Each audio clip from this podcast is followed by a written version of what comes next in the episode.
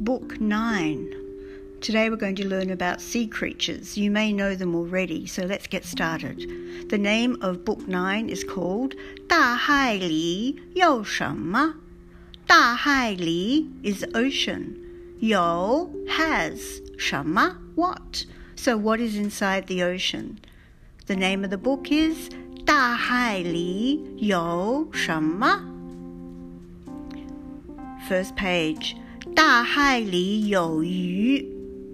The ocean has fish. 大海里有鱼。Page two. 大海里有海龟。大海里有海龟。Page three. 大海里有海星。大海里有海星。海星。Xing Xing is the ocean star or starfish. Page 4. 大海里有海豚。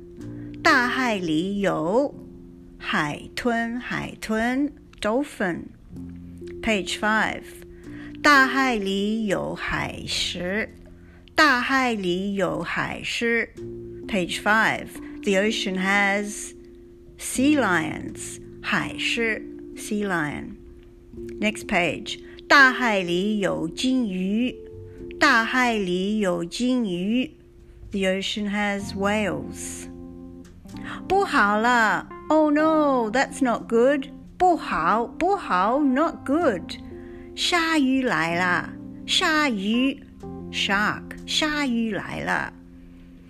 Okay, let's just go through uh, individual words. 大海里, you know, means inside the ocean. 鱼 fish，海龟海龟，tortoise tortoise or turtle，海星 starfish，海豚 dolphin，海狮 sea lion，金鱼 whale，鲨鱼 is a shark。不好了，不好了 means oh no，鲨鱼来了。 the shark has arrived. 好，再见，再见。